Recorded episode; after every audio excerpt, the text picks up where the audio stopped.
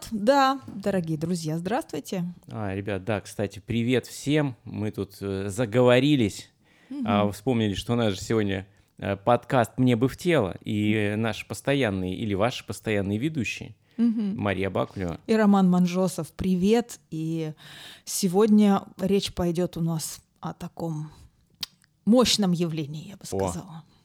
Мощном явлении. Да, ну, называется кризис. Ой-ой-ой. Да. Кризис, иногда его называют кризис жанра, иногда просто кризис, иногда возрастной, иногда личностный. Некоторые, кто любит книжки читать, умные, экзистенциальный кризис. Ой, Да. вот экзистенциальный кризис мне нравится. А, Да. Понимаешь? Ну, как будто, знаешь, попал в какое-то такое состояние, которое вот только матерно можно как-то, да? А потом назовешь его экзистенциальный кризис, понимаешь, уже думаешь, о, понимаешь, а уже, оказывается, не так плохо. Красиво звучит. Звучит красиво, и оказывается, все там великие, превеликие, они, оказывается, все сталкивались с экзистенциальными кризисами, и ты такой думаешь, а чё, тебе тогда не столкнуться? Действительно. Понимаешь? Ну, наверное, вот так, да, поэтому возьмем сегодня кризисы. Что это нас потянуло на кризисы, тоже интересный вопрос, да? Интересный вопрос, потому что вот я, например, сейчас понимаю, что я не в кризисе нахожусь, ну, как будто бы, наверное, вот Мгм. такого нет вот ощущения, потому что для меня состояние кризиса — это когда действительно, вот когда обувь становится мала, когда рамки того, где я нахожусь и что я делаю, тоже становятся тесны, или когда я чувствую, что занимаюсь не тем вообще, для чего я там существую, да, чего хочу. Вот сейчас не так. Но почему-то смотреть в эту сторону хочется. И еще поймала себя на таком э, интересном любопытстве. Вот жаль, что нельзя собрать вот сейчас в студии наших слушателей и у них поспрашивать, а вы как, ребята, а вы, друзья, вот как, как ваши кризисы проходят, как вы с ними сталкиваетесь, как вы их проходите, проживаете, что вы про это думаете. Ну вот, потому что, ну, понятно, что в терапевтической своей практике я с кризисами сталкиваюсь регулярно, самыми разными, и кризисами отношений, там, самоопределений, самооценок, там, экзистенциальным, господи, прости, да, и очень разными. И действительно, а, пути проживания, они очень авторские, очень каждый как-то так по-своему пытается это про- проходить. И рецептов, опять же, тоже множество существуешь. Открой соцсети, там тебе, пожалуйста, куча алгоритмов, как чего делать, да. Но мне понравилась мысль, можно я скажу, наверное, процитирую, да, да, да? да, да. Я вот увидела текст а, моей, э, можно сказать, старшей коллеги Юлии Булгаковой, замечательного коуча, суперского просто человека. И она, кстати, человек музыки, она композитор по образованию и пианистка. Вот, то есть человек искусства. Да. И вот у нее был текст такой про кризис, про то, что э, кризис невозможно преодолеть или победить с помощью действий, с помощью активной вот какой-то деятельности, на, ну, распределенной по определенным алгоритмам. Вот так не работает. Что кризисы нужно проживать, и более того, что смотреть на него нужно именно как, мне понравилось выражение, налог на глубину. Мгм. Вот чтобы действительно воплощаться в полной мере, нужно проходить через вот эти тесные узкие рамки, нужно все время пересматривать, переформатировать себя, да, вот как-то обнаруживать себя в каком-то застое, в каком-то чем-то, что уже устарело, и находить очень авторский путь перерастания этого. Ну, потому что, ну, кто за тебя пересочинит тебе? Да, Куда тебе жить? Ну, действительно. Налог на глубину. Круто, да? Да, классно, мне понравилось. Вот. А мне, наверное, по поводу кризисов, наверное, ну, главная мысль, которая все-таки отзывается, да, что ну, никому же не нравится. Ну, Вообще. Ну, ну, ну, не нравится, да. Вот его бы избежать как-то, понимаешь? Вот, очень хочется вот как-то, понимаешь? А вот мне кажется, важный момент здесь, да, все-таки найти в себе смелость и встретиться с ним. Мгм. Понимаешь? Встретиться и, ну, раз уж мне бы в тело, да, Мгм. наверное, для меня такой важный момент — это с ним диалог составлять. Поводу делать-то точно с ним ничего не надо, кризисом, а вот диалог нужно составлять. Да? Ну, например, хочется. Ну вот мне, мне нравится в этот момент самому себе, вот ощущение у меня все время такое, да, такой встретился и прям разговор ведешь. Мгм. А ты о чем вообще? Мгм. Что рассказать мне хочешь? А он мне то-то, то-то. А я ему говорю, а, а, а он мне, а нет, говорит, а вот так вот. Да, а и он говорит, а тебе не понравится то, что я сейчас тебе скажу. И я такой, да ну, ну, может, не стоит. Он говорит, ну, придется тебе меня послушать, да. И сидишь такой, ведешь с собой вот этот разговор, да. Вот, мне кажется, вот этот диалог с этим кризисом, да, неплохо было бы провести. Послушать его. Может быть, что-то попытаться ему там возразить, но лучше послушать. Ушки открыть, глазки, ушки. Вот, и послушать, что говорит-то тебе. Понимаешь? Ты в этот момент, э, я когда думал сегодня про вот эту идею кризиса, мне просто пришла картинка. У меня вообще в последнее время, я уже говорил, мне кажется, вообще так забавно происходит. Я, например, сессии там веду, например, с клиентом или общаюсь, а у меня раз какая-то картинка приходит. Я говорю, я поделюсь. Да. Понимаешь, да, и я делюсь просто, мне приходит картинка. И сегодня, когда я думал, мне приходит картинка э, как раз про экзистенциальный кризис э, прекрасного абсолютно экзистенциального философа и терапевта Эми Ван Дорсен. У нее есть понятие эмоциональный компас. Это ее идея вообще, эмоциональный компас. И у нее, соответственно, эмоции по кругу, по компасу двигаются. И, соответственно, когда ты на дне таком лежишь, в состоянии такой depressed, Да. да, и она такой, отдыхаешь такой от жизни в не лучшем состоянии в своем. И мне очень нравится, э, какая эмоция у нее в компасе идет следующая, за когда тебе прям плохо. И это зависть. К тем, кому хорошо. Ты знаешь, к чему-то. То есть а, это так интересно, потому что, ну, за завистью, например, уже идет надежда. То есть ты уже, ага, у тебя есть надежда, что что-то... Я когда вначале вот исследовал, думаю, почему зависть-то? Знаешь, действительно, вот, ну, как бы про хорошо, да, то есть, например, ты смотришь, например, и, о, хочу, там, или вот увидел где-то, «А, э, вот, вот интересно, да, а вот у них вот, а я-то вот, а у них вот. Понимаешь, что это вот маленькое такое вот это ощущение такой гложущей тебя зависти, и как ни странно, вот это вроде бы негативная эмоция зависть является выходом зачастую, да, из такого кризисного, я бы сказал, состояния. Вот поделюсь своей завистью, слушай, вот из последних завистей, из последнего кризиса. А, апрель месяц а, я сижу а, на программе обучения э, педагогов и работаю с детским танцем, а я такой руководитель, на самом деле просто сижу, смотрю, как бы максимально стараюсь участвовать в процессе, педагоги обучаются. И меня такая тоска накатывает, Машуня, безумная тоска. Я вижу просто потрясающих педагогов, они делают удивительные вещи, а я понимаю, что а, для бизнеса, для моего, ну это почти, знаешь, ну почти приговор. Ну практически, потому что, ну это, ну такой анти э, парадигма, чем куда идет социум. Анти-мейнстрим. Анти, анти-мейнстрим вообще. И я в этот момент прям сижу, и я прям вижу картину, как, из, как вообще сделать супер успешный бизнес, э, связанный именно вот то, что моя- мне нравится, детское танцевание.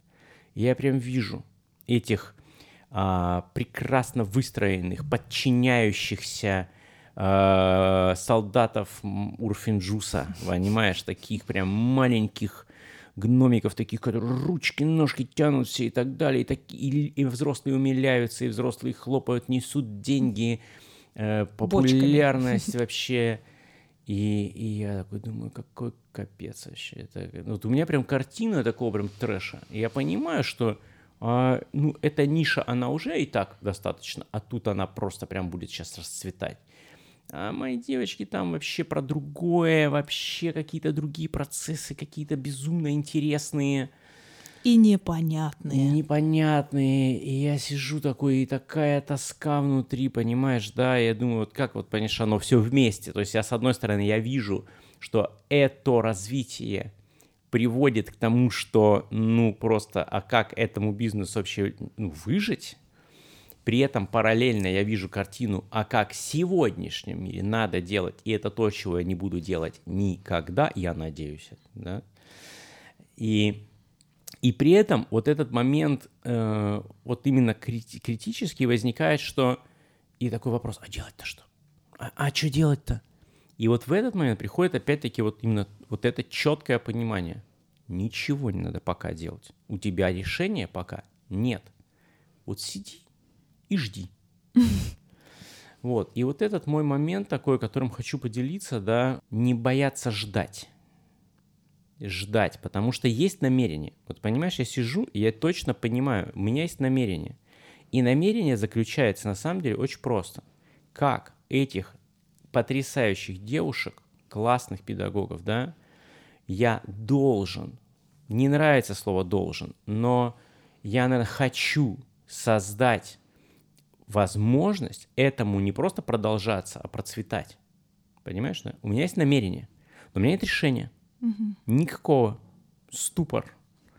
Понимание, что то, как сейчас, не, не будет дальше работать, не получится. Угу. Да, и вот он кризис, и отсутствие решения, ступор. Но при этом четкое внутреннее ощущение, наверное, годы берут свое, что э, решение придет. Понимаешь? И просто надо подождать. А и, зависть? М? А зависть? Зависть, конечно, есть, Маша, ну, конечно, есть. Ну, пойми, да, еще раз. Я вижу людей, которые делают потрясающие вещи. Ага. Ну, во-первых, классное там обучение, все. Но я видел до этого на фестивале их учеников. Это потрясающе. Но это вообще не входит. Угу. Ну, как тебе сказать, да? Ну, это такой артхаус. Угу. Это, это реально развитие детей. Такой. Развитие детей. Кому нужно развитие детей? Да это смешно. Понимаешь, это смешно. Люди могут бесконечно рассказывать про развитие детей, про развивающие программы. Это все такой commercial. Там детей, ну, в лучшем случае, там вообще просто про них вспомнили. Такие, а, дети, такие, ой, ну, идите сюда, давайте, знаешь, э, сфотографируемся с вами, ну, что вы тоже есть. Ну, то есть я вижу это, вот это я вижу абсолютно вот так, понимаешь? И, соответственно, да, есть зависть, потому что вот у этих э, людей э, есть, я не знаю, там, ну, я не знаю, там успех, есть, я не знаю, там доходы у тех, например, то есть у людей, у тех компаний, да, да, я хочу, чтобы моя компания была успешна. Я хочу, чтобы мои педагоги, не знаю, были прекрасно финансово обеспечены, чтобы их работа, ну, не знаю, обеспечивалась хорошо, да. Потому что, а, безусловно, они думают, а стоит мне этим заниматься? А как мне этим, ну, жить, mm-hmm. да? Э, то есть, да, конечно, вот эта зависть, а, она есть. Она есть, потому что я понимаю, что ну, должны правильные, в моем представлении, правильные вещи, они должны начать работать. Как? Вопрос теперь, понимаешь? Вот, и ты понимаешь, прикольно, прикольно. Вот пожил, пожил такой в тишине, понимаешь, понаблюдал, и хоп. И такое прям решение такое, пум, понимаешь? Пришло. Да. Слушай, а у меня есть отклик на твою историю. А давай. Из книжки. О. Из художественной. Люблю, знаете ли, художественную литературу. Да, билетристику в духе Ой. фэнтези Макса Фрая. Вот. Маленький рассказик, поскольку Макс Фрай — это такая удивительная женщина, которая пишет в Э, таком в направлении постмодернистском, то она берет известные сюжеты и их деконструирует и перестраивает, так что очень, очень интересные смыслы подсвечиваются. Прометей, значит, прикованный к скале, значит, беседует э, с орлом, который прилетает ему клевать печень. И вот там разговор такой вначале, ну вот что ты мне вот клюешь-то, господи, ну вот ну зачем вот, вот такое что-то, да? Ты хоть расскажи, что там эти вот людишки-то, человеки, вот я им за кого страдаю-то? А Орел говорит, ну ты, конечно, ну даешь ты, парень, ну скажу все как обычно, вот э, огонь-то ты им принес, а, костер там они зажгли, и устроили соревнование муж, мужское, чисто мужское. Кто погасит первым огонь? Понимаете, струей могучий.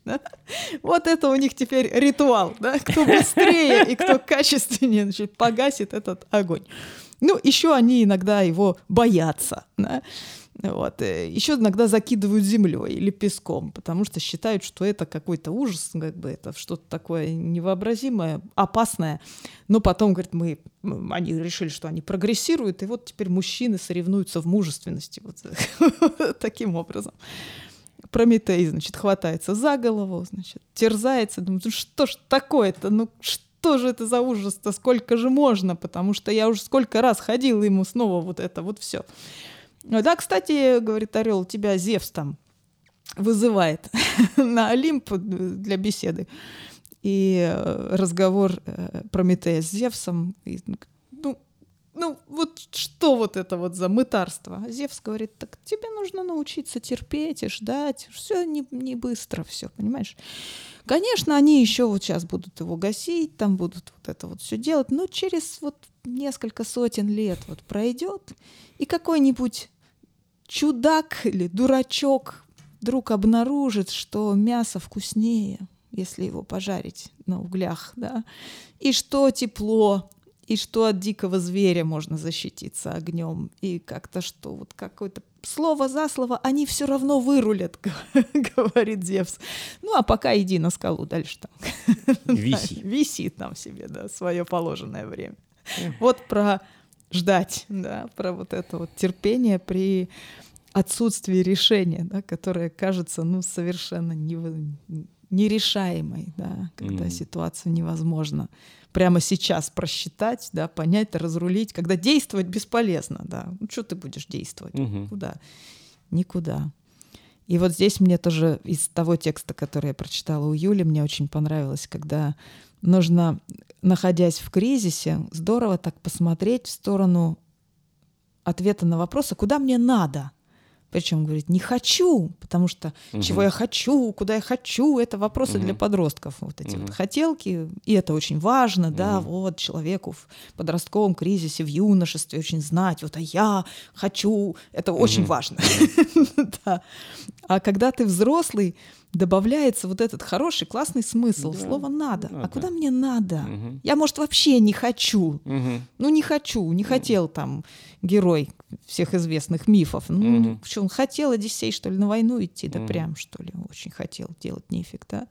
Или там любые там наши эти рыцари, и богатыри и прочие. Не, не хотят они, но им надо. Надо сходить. Но надо угу. сходить. И все, и ты подчиняешься этой силе, которую которая, опять же, вот как ты говоришь, если поговорить с кризисом, он же подсказывает, что тебе надо на самом деле, угу. что тебе полезно. Угу. Мало ли ты как к этому относишься, угу. мало ли тебе это нравится или не нравится, вот хочется тебе или не хочется. Вообще.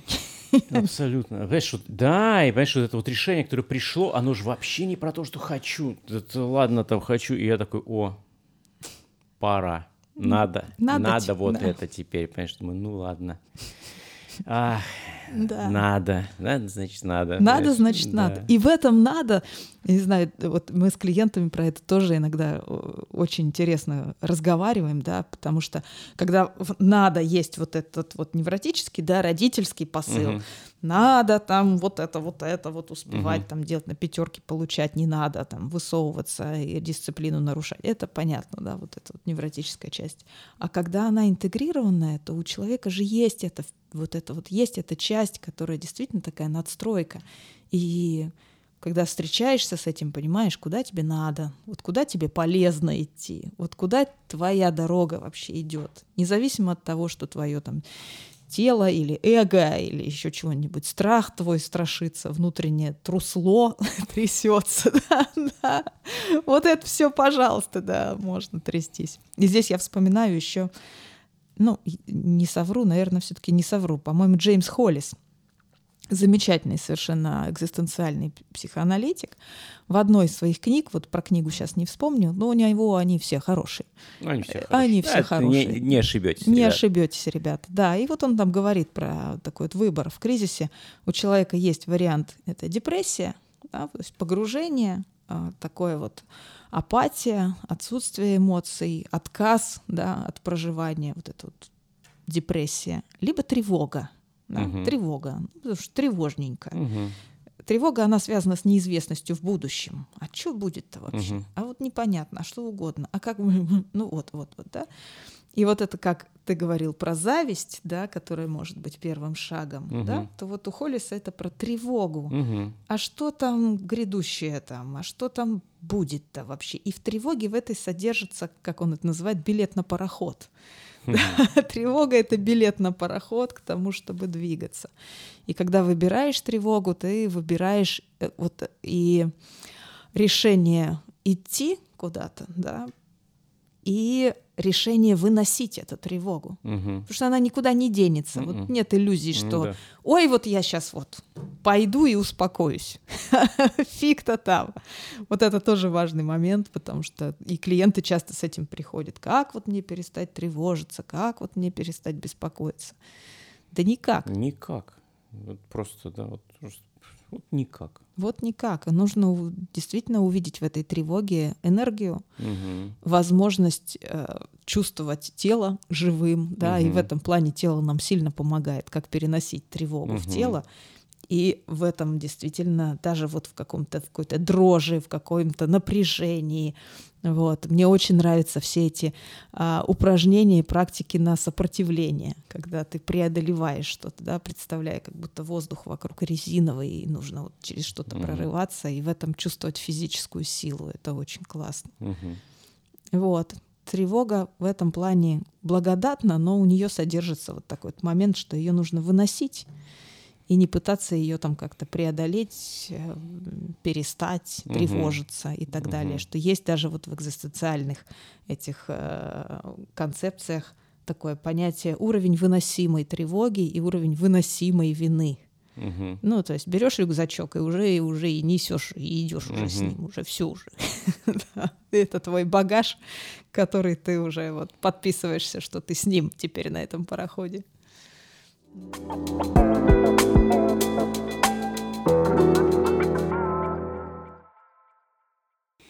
знаешь что, верну тебе, верну тебя в более э, э, романтические вещи. Мгм. Ты рассказывала до этого сейчас про Прометея. Вот. А тут про- просто про э, кризисы, да, и в кризисах, ну, зачастую есть ощущение такого, знаешь, как будто ступора. Знаешь, ступора, ну, вот не вижу, да. И я тут вчера смотрел мастер-класс твоего любимого Нила Геймана. Мгм. Вот. И э, абсолютно классную штуку про, э, рассказывает про э, Белоснежку. Э, вообще, это было просто прекрасно. Он говорит, ну, вот, говорит, первая сказка, которую, мне кажется, прочитали, была Белоснежка. Ну, я с двух лет слушал эту Белоснежку. Ну, очевидная сказка. Все понятно. Тысячу раз все слышали эту Белоснежку. И тут, говорит, как-то, ну, надо посмотреть на Белоснежку свежим взглядом. О, да, я, я знаю Знаешь, эту да, историю. фишку? Вообще роскошная. бело- Прекрасно. Геймановская белоснежка. говорит, Друзья, найдите. Да, и он говорит, я такой думаю, Белоснежка, думаю, это странно, белое лицо, говорит, черные волосы, яркие губы, лежит мертвая, потом раз вскакивает, и вообще все у нее окей. Принц какой-то, говорит, э, Карлики. Э, Нет, говорит, принц, принц, говорит, которым труп увидел, э, обрадовался и решил к себе во дворец забрать.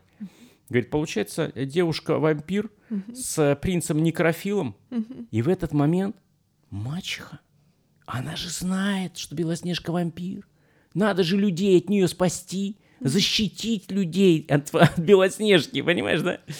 И вот, говорит, понимаешь, говорит, и вот уже раз, и другая Белоснежка. Вообще Да, роскошная причем. Понимаешь? Да. И это очень забавно, что я не читал его, понимаешь, что Белоснежка, но вот то, что в мастер-классе, вот он описывает как идею Да. из ступора. Да, ты берешь идею, смотришь на очевидную вещь другими глазами.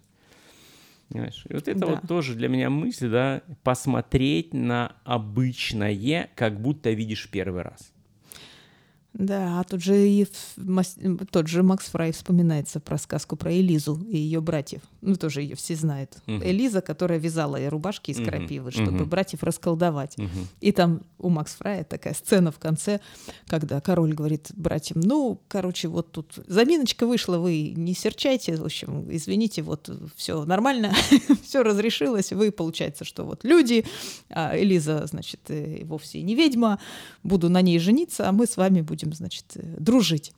Вот. И принцы такие говорят, ну да, да, ну что делать, мы ее любим, конечно, Элизу-то нашу. Ну, приходится вот это и терпеть. В смысле что? Ну что, что, вот она развела вот эту всю возню с рубашками. Почему вы думаете? Да зависть ее сожрала, зависть, потому что мы умеем превращаться в птиц, а она нет.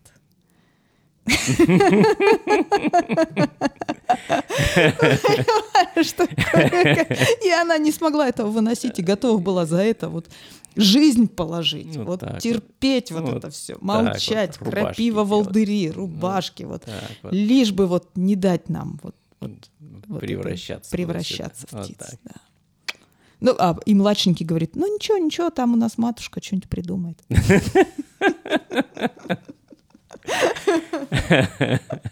И в этом, правда, вот и у Геймана, и здесь такой остроумный, очень изящный пример, как можно деконструировать что-то, да, посмотреть поглубже, угу. да, развернуть и, и, и вообще повернуть сюжет иначе. И почему нет? Почему нет? Мы можем с этим обращаться, мы можем играть с этими э, вот этими сюжетами, с этими вещами. Очень круто. Так же, как и взаимодействовать с кризисом. Да, мне тоже кажется, ну классно у меня даже фантазия такая тоже, вот если я представлю себе вот какое-то существо, да, с которым я встречаюсь, вот какое оно? Оно явно какое-то альтернативное мне, да, то есть не такое, как я. Угу. И оно, скорее всего, неизвестно вообще, сколько у него рук, ног, там, из чего оно состоит, какой оно субстанции. Ну же кризис, угу. а у меня же тупик, у меня же ступор, угу. я же не знаю. И вот это вот общение с ним, с тем, что я не знаю, угу. оно тоже может быть совершенно э, безумным, да, очень разным. И э, здесь можно доверять любым вот этим вот а, идеям, внезапно приходящим в голову.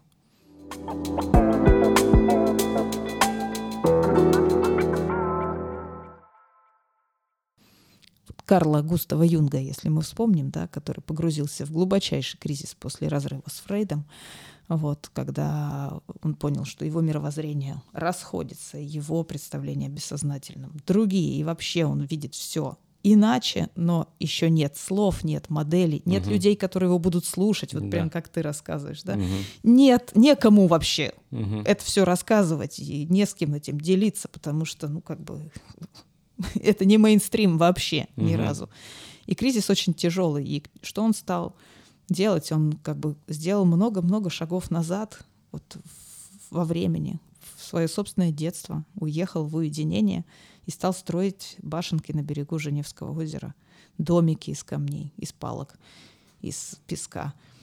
Как будто вернулся к детским забавам, вот к этим развлечениям, которые когда-то наполняли его смыслами, там, жизнью, радостью, еще чего-то. И там много было, много времени он mm-hmm. на это потратил, будучи солидным профессором. Я, по-моему, даже про это уже рассказывала, Нет. да?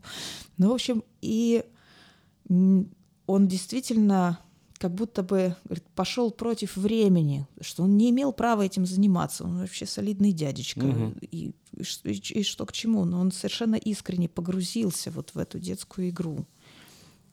Без ожиданий, без вопросов, без каких-то вот намерений немедленно как-то вот куда-то выйти. Это как будто была абсолютно вот эта вот интуитивная игра с бессознательным которая опиралась на то, что ребенок, он как-то ближе к своему бессознательному, да, он угу. больше чувствует. И вот он, он строил эти башенки и говорит, постепенно я строил самого себя, я восстанавливал самого себя. И постепенно из этих башенок, из камней на берегу начала выстраиваться моя теория. И дальше, которая определила его ближайшие десятилетия жизни и деятельности. И в итоге мир-то все равно повернулся угу. к нему навстречу. Угу. Поэтому вот мне как-то очень хочется верить, что и вот к идеям, которые сейчас э, разделяют эти педагоги, да, которые они готовы в детей вкладывать, ну даже в небольших каких-то небольших порциях, даже тот факт, что этому дают возможность осуществляться, совершаться не в теории, угу, а на практике, да.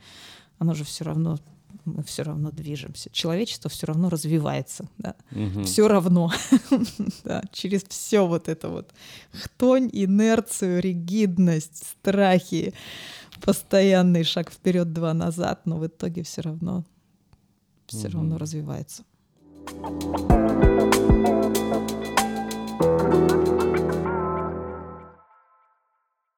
А мне хочется собрать, знаешь, вот в кучку вот эти, что делать или не делать, или как обходиться, да, когда обнаруживаешь себя в состоянии кризиса.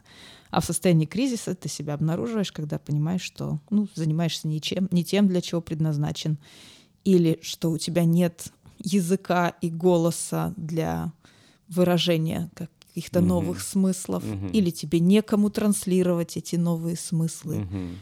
Вот. Или ты просто понимаешь, что дальше вот так продолжаться невозможно, а как по-другому непонятно. Ну, непонятно. то есть может быть много вот этих вот э, разных точек входа вот в это состояние Да. кризиса, да, и как в этом, как с этим обходиться. И можно действительно не делать ничего, но держать глаза открытыми и честно смотреть Мгм. что происходит, а, чтобы эта картина вот я и что вокруг меня становилась все более ясной, да, вот, Да, да, да, да, да. Такое активное слушание. да, понимаешь? и активное И наблюдение. активное наблюдение, да, и активное такое. Именно ак- активно не делать, понимаешь? Мгм.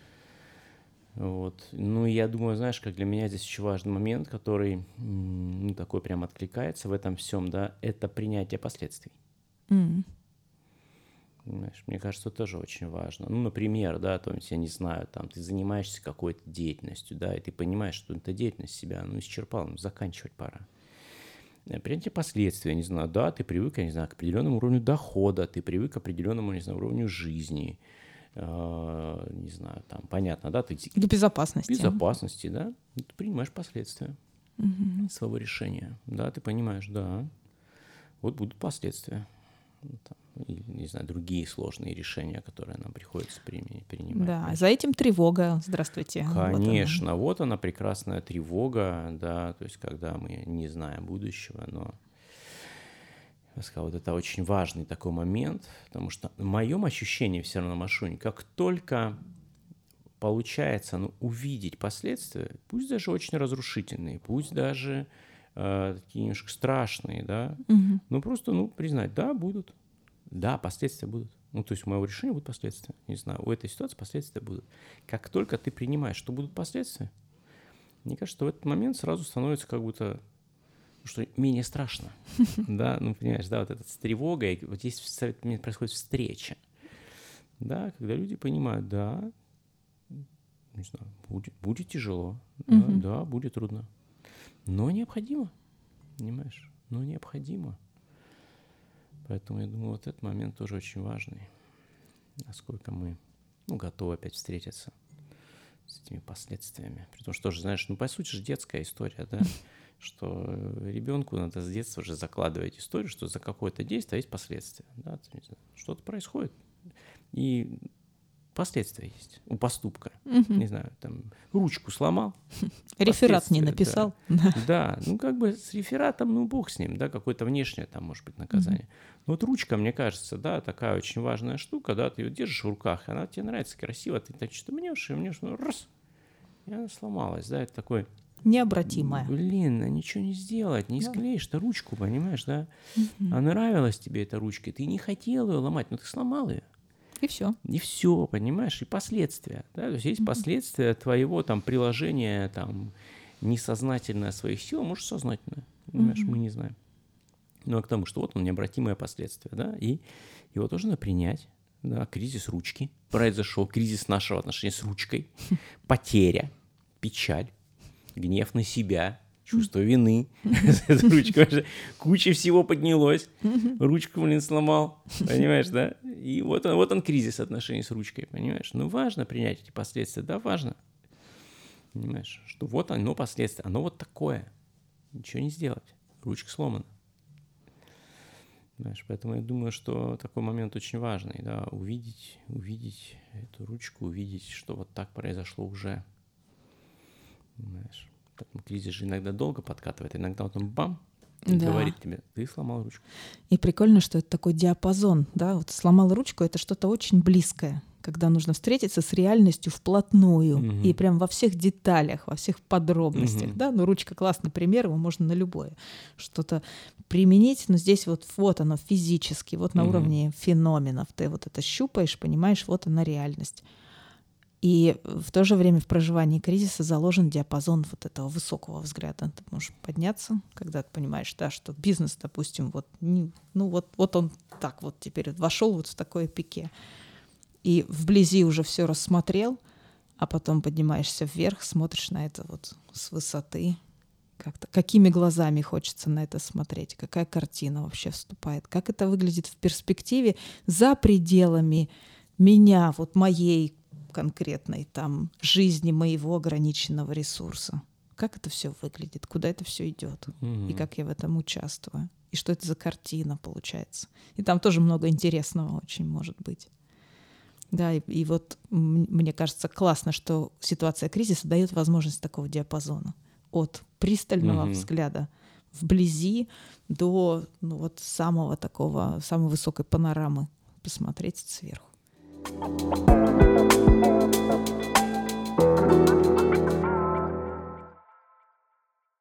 Вот. Был такой психолог Эрик Эриксон, известный, который ну, автор теории возрастных кризисов. Ну, Мгм. одной из вот Мгм. этих. Вот. И вот там у него есть описание кризиса 60 лет, вот старшего поколения, которое уже после там, всяких вот потрясений и социальных одобрений, и сценариев, когда человек уже, ну, все вот это вот осознал, понял, как-то уже присвоил, чего надо, от чего надо отказался, то есть оценил свои вот эти вот все возможности, и там в одном из, а, одном из пунктов а, прохождения этого кризиса является принятие своего времени вообще своего времени исторического вот этого промежутка, в который ты живешь, и работы по тому, чтобы тоже вот так же принять это, присвоить, а, интегрировать в себя со всеми вот этими ужасами, противоречиями, несправедливостями, дисгармониями. Вот все, все, все, как будто ты охватываешь взглядом вот это время, понимаешь, что другого у тебя не будет, Мгм. нет. И куда бы ты ни убежал, ни ушел, ни уехал, ну это понятно. Вот эту вот, вот это время ты несешь с собой, ты проходишь сквозь него. И не так уж важно, где ты находишься. Ты все равно находишься в этом историческом Мгм. времени, и тебе придется, ну вот, действительно тоже это принимать и проживать целиком. Вот это вот мне вспомнилось тоже. Да, потому что у меня ощущение, что э, ты сейчас говоришь, да, как будто бы сейчас, мне кажется, мы все сейчас такие за 60. Да, некоторым образом, Да, да. может быть, там и кому-то за 20 немножко, кто нас слушает, да, и кому-то 30, 40, 50. Понимаешь, но вот ощущение, что мы сейчас все как бы просто должны принять, мы правда живем в это время. Оно вот такое, Да. понимаешь? И это очень важное какое-то принятие, Мгм. что другого-то времени нет. Мгм. Вот, а оно вот такое. И оно не спрашивает, у тебя нравится оно тебе или нет. Да, хочешь ты в него жить. Да, оно не спросило у тебя, оно говорит, знаешь что, Вот, вот, пожалуйста, что есть, то есть. Да. Вот такая столовая. вот такая, да. Да. И вот так, и да, и вот это, это большая работа, это большой труд. И в этом очень много силы, может быть, в том, чтобы смотреть на это время, не отворачиваться, быть в нем. Мгм.